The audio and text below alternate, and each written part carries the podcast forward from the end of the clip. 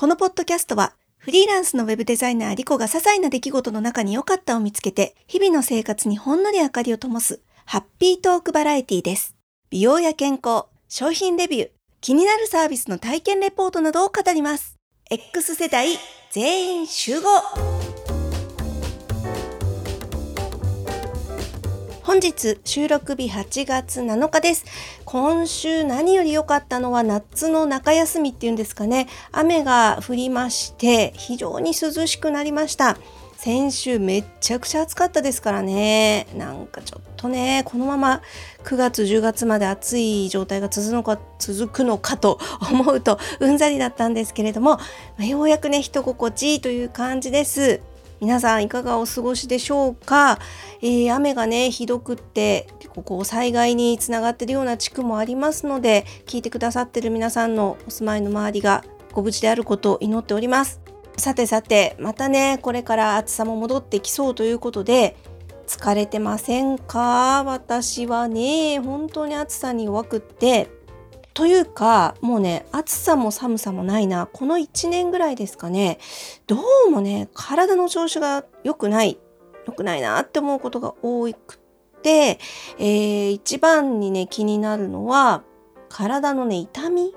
痛みがあるんですよ。全身です。全身がね軽い筋肉痛みたいな感じ。これがねずっと続いてるんですね。ほんと1年ぐらい。ここ1年ぐらいかな、まあ、病院行ったりとかもしてそれなりに心当たりを調べてもらうんだけどこれといった別に病気が潜んでいるという感じでもないわけですよ。で体が痛いっていうのは更年期障害の一つに入ってまして更年期障害ってさ何でもかんでも入るんですよね。これ調子悪いなって思って調べるとね、大体更年期障害に当てはまっていて、で、まあ私もですね、大人なので、とうとう来たかと。向き合わなきゃいけない壁が出てきたぞと思ってねで実を言うと今年の春ぐらいから婦人科にも行ってみたんです。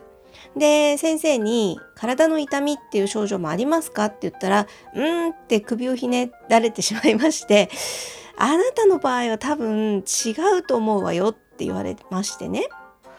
で結局その、まあ、最後の頼みの綱と思っていた婦人科にも見放されましてでどうしようかなと思ってね何気なくドラッグストアをある日プラプラと歩いておりましたらパッケージのこんな文字が目に入ってきました。とある商品のパッケージに辛い症状が痛みにまで来たらと書いてあってあれこれ私じゃないのと思ったわけですよ。でその商品というのが何かと言いますと皆さんもよくご存知だと思います。アリナミン。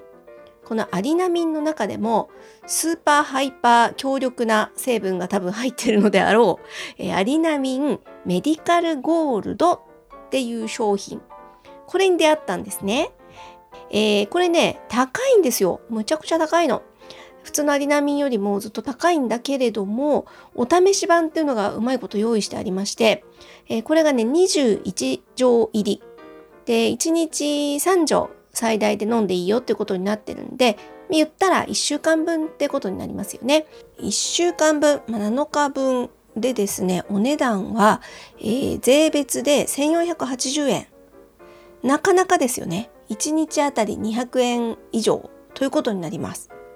なんでねどうしようかなと思ったんだけどほんと藁にもすがるような思いで購入しました。で飲んでみたところ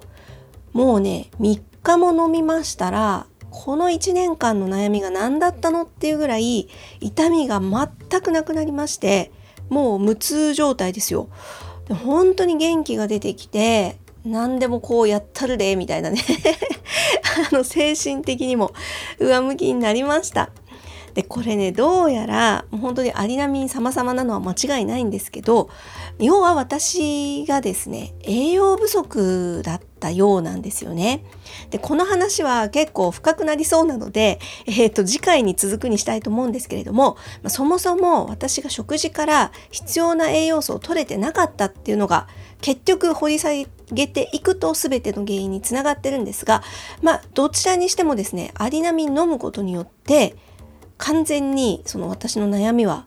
消えましたのでこれは皆さんにもお話ししたいなと思って、えー、ここでね発表させていただいておるわけです。でアリナミンのサイトを見るとねもうもろに私がこう悩んでいたことだったりとか私の問題点がわーっと書いてあってあはいすいませんみたいなね CM 見ててもさなんかこう「だるおも」とか言ってるじゃないですか。だるおもじゃないんですよ私の場合。だるおもどこじゃなくって本当に痛かったんで自分に当てはまんないなと思ってたんですけどまあねそういうことなんですねだるさ。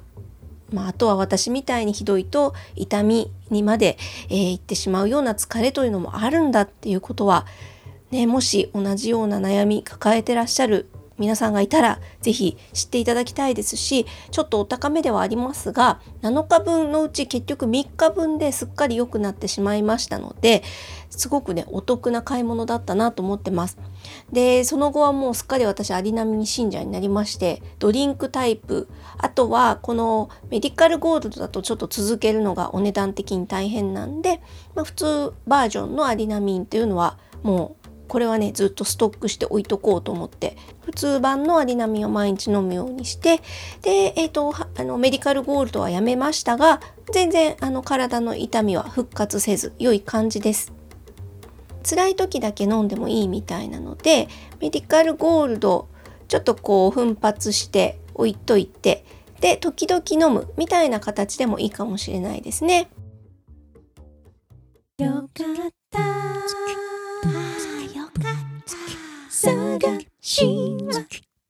続くよよかった探し。前回の配信で匂いについて喋りましたけれども、えー、皆さんの好きな匂いを教えてくださいと呼びかけたところコメント2ついただきました、えー、ブックスロープさん昔だと焼却炉の匂い焚き火とかわら焼きとか燃える匂いが好きですと。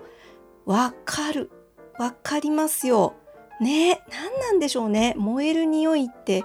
なんかこう人間の本能を呼び覚ますんでしょうか。私もね、なんかこうテンションが上がるんですよね。やっぱこれ、思い出、思い出と紐づいてるっていうのはやっぱ大きいのかな。なんかね、キャンプの時とかバーベキューの匂いとか、なんかそういうものを思い出すっていうのもあるのかもしれないですね。何とも言えないね。もう何とも言えないってすぐ言っちゃうんだよな、匂いの話すると。本当でもね、何とも言えないんだよね。